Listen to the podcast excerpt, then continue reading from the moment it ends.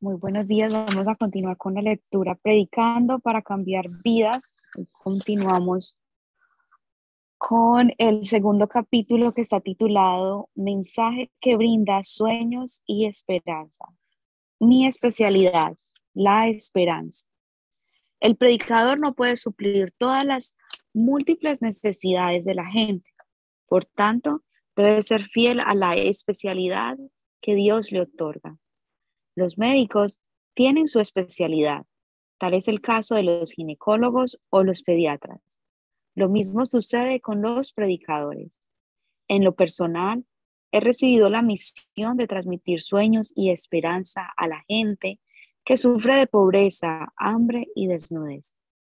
Por eso, desde que comencé mi ministerio en 1958, no he dejado de predicar sueños y esperanza a los pobres y marginados en la sociedad. Predico un mensaje positivo, activo, creativo y productivo con el fin de que mi congregación conciba sueños y esperanza. Si predicamos un mensaje de condenación a aquellos que están fatigados por los problemas de la vida, seguramente quedarán más desesperanzados todavía. Para ayudar a que esta clase de gente se recupere de su condición actual, debemos empatizar en tener fe en Dios. La fe debe ser seguida de una actitud positiva, activa y de esperanza. Además, una fe sin rumbo apenas tiene un efecto psicológico. Por tanto, nuestra predicación debe basarse sobre la redención de Cristo. Basándome entonces sobre mi misión en cuanto a la predicación, siempre he enfatizado el elemento de los sueños y la esperanza. A través de mis predicaciones, procuro, procuré que mi congregación piense positiva, conciba sueños, guarde esperanza y actúe en fe. Así que cambio de mentalidad. Para lograr que la gente que sufre de los problemas de la vida conciba sueños y esperanza, es fundamental primeramente realizar un cambio de mentalidad. Para esto, debemos anular el pensamiento rebelde que se niega a someterse a la voluntad divina y poder ser transformados en personas con una mentalidad obediente a Jesucristo. La Biblia dice, sobre toda cosa, guardada, guarda tu corazón, porque de él mana la vida. Proverbios 4:23. Es en el corazón donde se manifiesta el milagro y la gloria de Dios. Es importante tener un pensamiento positivo y activo. Por más que el hombre habite en una circunstancia agradable, donde las medidas sociales son prestigiosas si falla en cambiar su mentalidad, está condenado a la corrupción, tanto del individuo como de las circunstancias. Recuerde que la esperanza mana de la mentalidad del hombre y no de las circunstancias. El que se destaca en su especialidad tiene otra manera de pensar en comparación con los demás competidores. Hay quienes aseguran que el destino ya está definido. Sin embargo, ese argumento no tiene fundamento. La manera de pensar de un individuo se forma inconscientemente a través de la personalidad innata. El que tiene una manera de pensar correcta alcanza el éxito. En contrario, fracasa. El denominador común de todos aquellos hombres que han alcanzado el éxito es, es pensar en positivo. La persona pasiva que piensa en pequeño y negativamente jamás podría realizar algo grande en esta vida. La persona que piensa positivamente propone metas grandes, concibe grandes sueños y llenos de esperanza. Además, hace uso del lenguaje creativo y actúa de acuerdo con sus palabras, por tanto realiza grandes emprendimientos. El negativista se encierra en su pasado y presente vive meditando en su brillante pasado y se queja de su miserable condición actual. Por el contrario, El positivista espera un futuro creativo y productivo. Corre ligeramente y reposa su mirada en el futuro, hasta que un día se da cuenta de que el futuro ya se ha convertido en una realidad. El vestido del sueño. El hombre es vulnerable, por tanto, no deja de desesperanzarse cuando solo observa el presente. Sin embargo, aquel que logra transformar su manera de pensar y viste su presente con el vestido del sueño, jamás se deprime. El asistente personal del pastor Robert Shurrell tiene un automóvil de lujo que cuesta unas decenas de miles de dólares. Pero es interesante saber cómo este carro llegó a sus manos. Un día observó en la calle un automóvil abandonado de marca Ford de hace 30 años. Instantáneamente pensó, sería un automóvil fabuloso si tan solo le pongo el vestido del sueño. De repente, llevó el automóvil a un taller, arregló la chapa, le dio, un nuevo le dio una nueva pintura y cambió algunos accesorios, poniendo el automóvil el vestido del sueño. De esta manera, se convirtió en el dueño de un automóvil que causa admiración. Si uno no logra poner el vestido del sueño al presente, está que está atravesando es porque no sabe pensar en grande. Este tipo de personas siempre se muestra insatisfecho. Por el contrario, aquel que viste su presente con el futuro del sueño, pone su mirada en su meta y trabaja diligentemente hasta alcanzarla. Los sueños son el atajo para llegar a la meta. Podemos alcanzar el éxito si tan solo vestimos nuestro presente con el vestido de los sueños y posamos nuestra mirada en una mañana que avanza y prospera día tras día. No debemos mirar el presente, sino el futuro. ¿Cómo puedo llegar a ser un hombre de fe? ¿Cómo puedo ser un predicador destacado? Tenemos que vestirnos de los sueños hasta alcanzarlos. Una vida abundante y feliz. La voluntad de Dios es que vivamos en una vida abundante. Hay, que comentar desde, desde, el punto primero. ¿Qué le parece ese puntito que acaba de leer? Dice que así como hay especialistas en la rama de medicina, eh, algunos se dedican a, a la vista, otros son especialistas del corazón. El predicador tiene un llamado específico. Algunos son especialistas, en el caso de él, en llevar sueños y esperanza a aquella, aquella generación de personas pobres que están en la miseria y que están ahí porque no han tenido sueños o no han sabido eh, manejar el sueño de Dios en sus vidas. Y entonces cuando Él llega con ese mensaje, saca a la gente de la pobreza y le dice que sí es posible obtener cosas, lograr los sueños. Y fue específico se enfocó en eso y lo logró.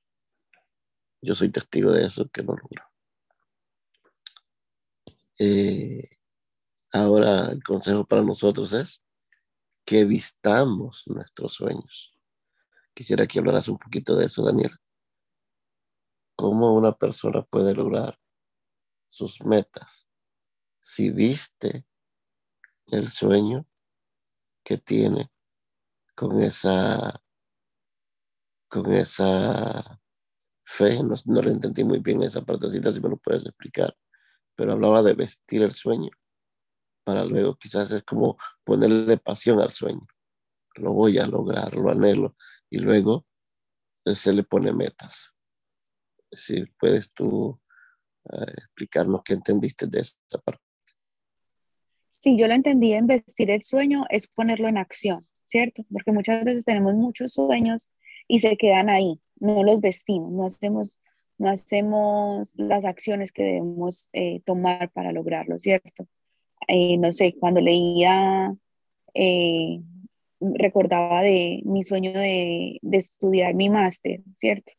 Cuando yo llegué a los Estados Unidos, pues si yo me quedaba y no estudiaba juiciosa, no ahorraba, no pagaba mis estudios, sobre todo cuando estaba en Nueva York, que estaba completamente solita, pues la verdad no lo iba a lograr, ¿cierto? Y ahorita ya estoy a un semestre de, culminar, de culminarlo, pero yo lo vestí, ¿cierto? No me dejé llevar de que estaba sola, de que, de que es muy difícil por el inglés, comentarios que me hacían los profesores que, que por ser latina no iba a poder pasar a, a, a un máster, que mi inglés, que no iba a poder pasar el, el examen del inglés. No, yo estaba vestida con que Dios lo había puesto en mi corazón y yo lo iba a lograr y por eso daba pasos de fe hacia adelante y por eso ahorita lo estoy logrando. Entonces, eh, yo lo entiendo así, como el vestirse es empoderarse y dar pasos de fe en camino a, a, a, ese, a ese logro que Dios ha puesto en el corazón. Qué lindo. Gracias, Daniela. Sigue adelante. Ok, entonces seguimos con... ¿Quieres dar un comentario? Ok. Una vida abundante y feliz. La voluntad de Dios es que vivamos una vida abundante y feliz en esta tierra.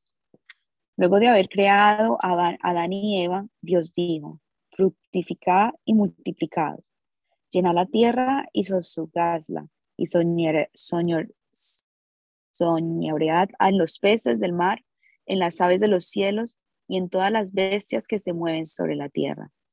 Génesis 1:28. Esta es la voluntad de Dios sin embargo, debido a la desobediencia de Adán y Eva, el hombre comenzó a sufrir de maldición y muerte.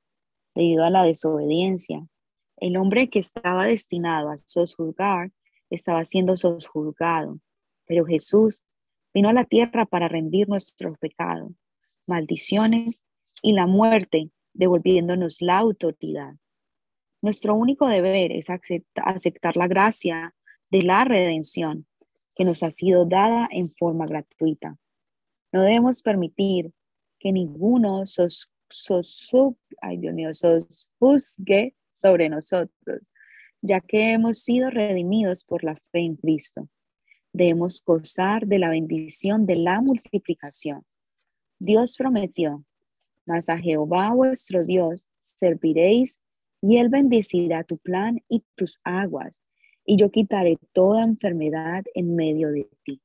No habrá mujer que aborte ni estéril en tu tierra, y yo completaré el número de tus días. Éxodo 23, 25 y 26. Además, aquel que obedeciere a la palabra de Dios, le fue prometido lo siguiente. Te abrirá Jehová su buen tesoro, el cielo, para enviar la lluvia a tu tierra en su tiempo y para bendecir toda obra de tus manos. Y prestarás a muchas naciones, y tú no pedirás prestado. Te pondrá Jehová por cabeza y no por cola, y estarás encima solamente y no estarás debajo. Deuteronomio 28, del 12 al 13. Luego de darme cuenta de la esencia de la voluntad de Dios, quebranté la teoría humana que había en mí y comencé a predicar la esperanza de la bendición triple. Prediqué que tras un arrepentimiento genuino, la aceptación de Jesús como Salvador y la gracia del Espíritu Santo, Dios prospera todas las cosas y nos daba salud, así como prospera nuestra alma. Desde ahí, la actitud de la gente comenzó a cambiar. Aquellos que se mantenían indiferentes comenzaron a mostrar interés en mis mensajes. El corazón de piedra había sido removido. Por tanto, comenzaron a mostrar interés en el mensaje del Evangelio. Cuando empecé a predicar esperanza basado sobre la palabra de Dios, noté que la congregación se aferraba a esa palabra. Las circunstancias no habían cambiado, sin embargo, al descubrir un recurso positivo y productivo que es el del corazón, los milagros comenzaron a manifestarse. El resultado maravilloso de la esperanza. La fe es la certeza de lo que se espera. Hebreos 11 al 1.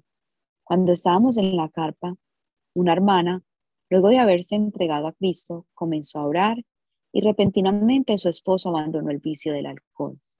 Además, con la ayuda de, ayuda de algunos amigos, ese hombre consiguió un buen lugar de trabajo y finalmente logró estabilizar su familia.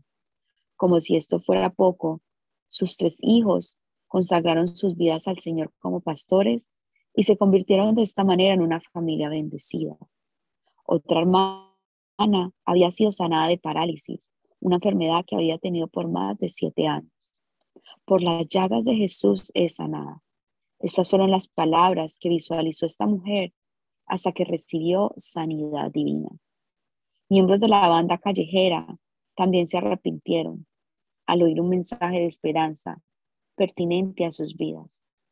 Aquellos que habían fracasado y vivían una vida deprimida empezaron a concebir esperanza al oír mensajes de esperanza y gozo. Muchos de, ellos hoy en día son pastores que se destacan en el ministerio. Asimismo, la fe es la salvación holística, trajo esperanza y transformación a aquellas personas que sufrían de enfermedades, pobreza y desesperanza. La iglesia comenzó a crecer de forma explosiva cuando la congregación logró concebir la mentalidad del sí puedo, es decir, la esperanza. De esta manera, una iglesia pequeña se convirtió al cabo de tres años en una congregación de 600, 600, 600 miembros. A partir de este momento, no dude en que resolver los problemas de la vida con la palabra de Dios y predicar un mensaje de esperanza era lo suficientemente poderoso para transformar la mente de la gente. Pastor, ahí terminamos ese punto. Es tremendo. O sea que ese mensaje que lleva la habla ahí de, la, de, un mensaje tri, tripartito o, que lleve tres objetivos, pues, que es salvación, que es la prosperidad de la persona y la sanidad del cuerpo. Cuando él empieza a predicar ese mensaje de que lo primero es tu salvación, pero que no se queda ahí, sino que Dios está interesado en tu prosperidad. Entonces, despertar la esperanza en el pueblo, despertar el, el, el anhelo, el sí se puede, salir de la pobreza, que no naciste para ser pobre, que tú puedes salir adelante, que tú puedes también lograrlo, que la, la pobreza no tiene causa, sino la riqueza tiene causa. Y que hacen los que han salido de la pobreza y son ricos. Fueron diligentes, estudiaron, trabajaron, soñaron, se pusieron metas, vendieron. Estaba estudiando ayer sobre, sobre la historia de, del marxismo y, y cómo, cómo han agarrado esa idea de, de las clases sociales y cómo, cómo los, los que llamaban ellos burgueses. Eh, explicaba el maestro, me explicaba el maestro que la burguesía venían porque vivían en un lugar que se llamaba Burger y que era un lugar eh, de la ciudad y que las riquezas para la gente que estaba en el campo era la tierra, pero para los que estaban en la ciudad era el dinero, el mercado, el vender, el intercambio. Entonces estos que vivían en, en Burger, ellas eh, empezaron a vender y eran libres porque en ese tiempo solo habían eh, tres tipos de personas, decía ahí el, el, amo, el siervo y el esclavo. Y estaban estos, estos burgueses que eran libres en la ciudad, vendían. Y no explicaba el maestro cómo llegaron ellos a, a crecer, a superarse. Entonces, este, este mensaje del reino, este mensaje de salvación, o sea, tenemos toda la herramienta, hermanos, para predicar este, este mensaje de liberación. Primero que ya Dios nos bendijo y nos dio la bendición diciendo fructificad, multiplicados, llenad la tierra, administrarla y gobernarla. Si eso ya está en nosotros, nosotros no tenemos que seguir esa ideología de quitarle al rico para darle al pobre y para que el rico sea tan pobre como nosotros. Si no es, si él lo logró, ¿por qué yo no lo puedo lograr? Si él vende, ¿por qué yo no puedo vender? Si él este, compra tierra, ¿por qué yo no puedo comprar? Si Dios me ha bendecido a mí también y me dijo fructificar, multiplicar, llenar la tierra. Entonces, cuando viene el mensaje de esperanza, que tú también lo puedes hacer, entonces tú te lanzas, tú vendes. Como le dijeron a la mujer viuda que tienes en casa, tu sierva nada tiene más que una vasija de aceite. Vétete con lo que tienes. Ora Dios, presta vasijas, no pocas. O sea, amplia tu manera de pensar, como el libro que, que leíamos de los sueños, que uno de los puntos es piensa en grande.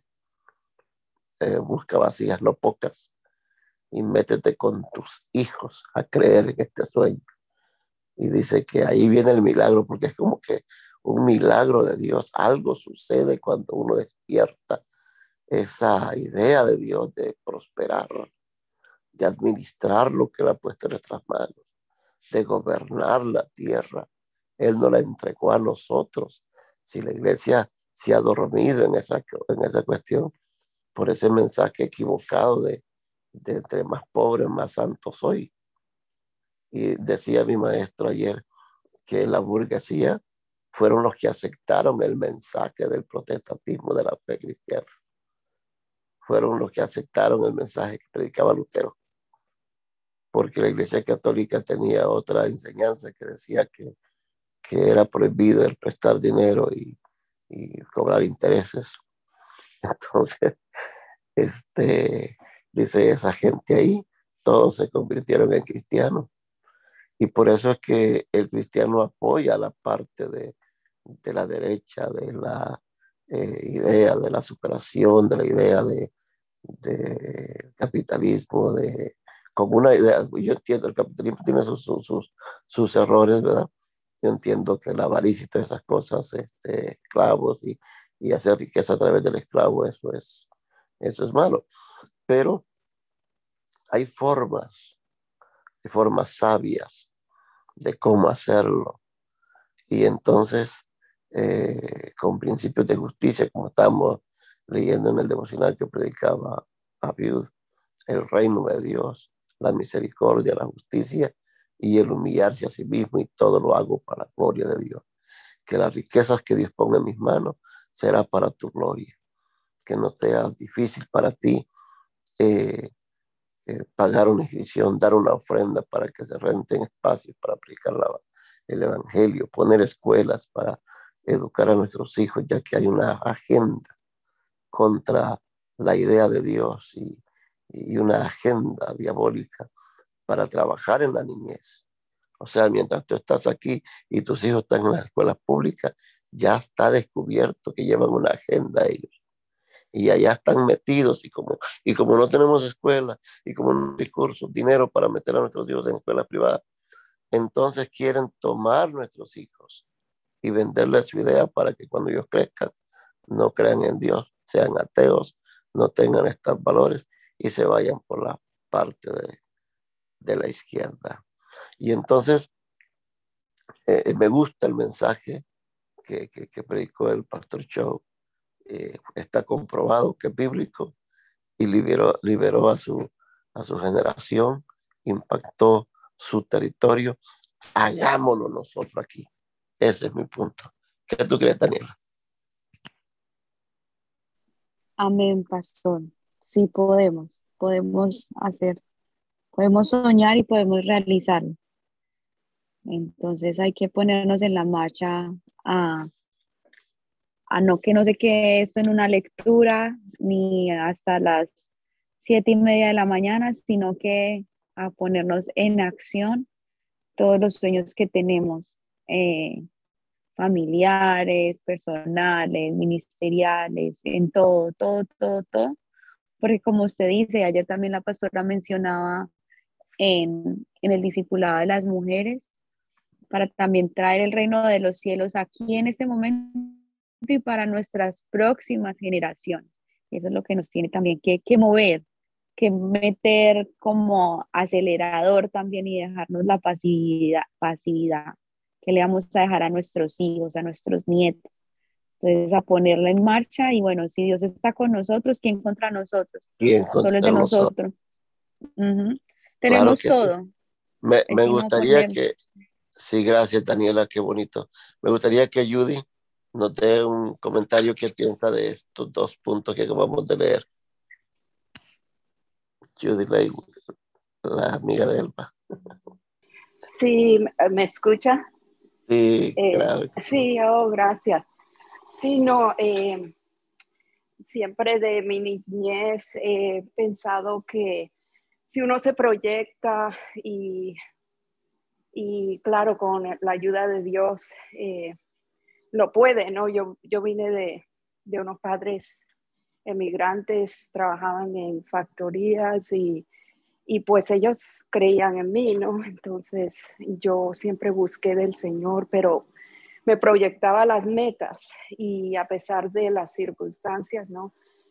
No fui a escuelas muy buenas, eh, los profesores veían que yo tenía otra visión.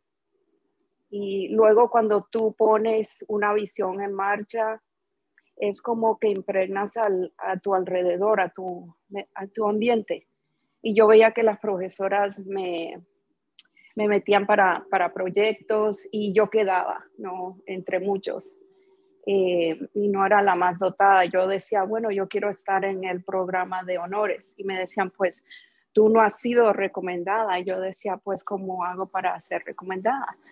Y entonces es como poner el, la meta, la marcha, como dice Daniela, como dice el libro, y proyectarse, pero con principios buenos, ¿no? Yo no lo hacía, sino con siempre buscando dirección. Y yo veía como el Señor abría puertas, y abría puertas que supuestamente no eran para otros, sino para mí. Y me llevó a, a Washington cuando, o sea, de muy pequeña yo viajé sola, este, yo me proyecté a, cosas como que yo pensaba que podía hacer lo imposible, pensaba hasta que podía terminar del el hambre, o sea, de, de, de, las multitudes y me iba a las, a las convenciones a Nueva York, iba sola y el Señor me, me acompañaba y luego vi que el Señor fue abriendo puertas para mi profesión y ahí Él me directaba. Entonces, sí, es como tener en tu mente y no ver las barreras, o ya yo eh, sufría bullying y todo eso, pero no veía esas barreras, sino veía la meta y, y luego el Señor pone personas a tu alrededor para, para ayudarte a cumplir. Y luego encontré el Señor o sea, yo sabía que, había un camino mejor y había quedado como dotada en middle school, en high school, este, no fui, o sea, la primera, pero me ponían puestos como si estuvieran, como si fueran la más dotada, pero en realidad sí, y me dieron beca, o sea, cosas que uno dice, pues, ¿cómo, cómo es posible eso? Y me recuerda a mi hermana que, bueno, yo su, eh, sufrió, era una escuela muy, donde había mucho crimen, ¿no? Y, eh, yo decía, pues aquí no voy a superar si no me meto en los programas de honores, porque los niños no querían estudiar en las escuelas, en las clases. era un caos. Ah. yo, entonces proyectarte y yo decía, pues yo quiero hacer eh, negocios internacionales. Y así fue. Yo en la, en la empresa eh, me abrieron un camino a, a, España y fui de, por dos años y luego volví y me abrieron puerta para hacer negocios internacionales en una empresa donde supuestamente no hay muchas mujeres que hacen eso. Pero el Señor abre puerta para sus hijos. Cuando uno es parte de un reino, no es tema de, de quién tiene y quién no tiene, es tema de que tu Padre Celestial está apoyando tu, tu visión. Tu visión. Claro, gracias. Judy nos bendice este testimonio, nos inspira a seguir adelante. Y qué bueno que todos los que están oyendo, pues reciban esto, que si es posible, si Judy lo ha logrado, si Daniel lo está logrando, nosotros también lo podemos lograr, porque es el favor de Dios sobre nuestra vida y es el deseo de Dios que sus hijos sean salvos, sean prósperos, sean sanos y vivan con esa mentalidad de que sí es posible en Dios. Con Dios haremos proezas. Gracias a todos los que participaron. ¿Qué te parece, Daniela, si cierras una oración? Bueno, pastor. Señor, te damos gracias por esta lectura de este libro, porque todas las mañanas, Señor, tú nos hablas directamente a nuestros corazones, Señor. Te damos gracias porque tú estás pendiente de todos nuestros planes, Señor. Tú nos hablas, tú nos guías, tú guías absolutamente cada uno de los pasos, Señor. Gracias, Señor, por ese, ser ese consejero, Señor, por ese Padre guiador, Señor. Te damos gracias porque el día de hoy caminamos seguros de que cada paso que damos lo damos contigo y lo damos para cumplir tu misión divina, Señor. Bendecimos este día en el nombre de Jesús. Amén.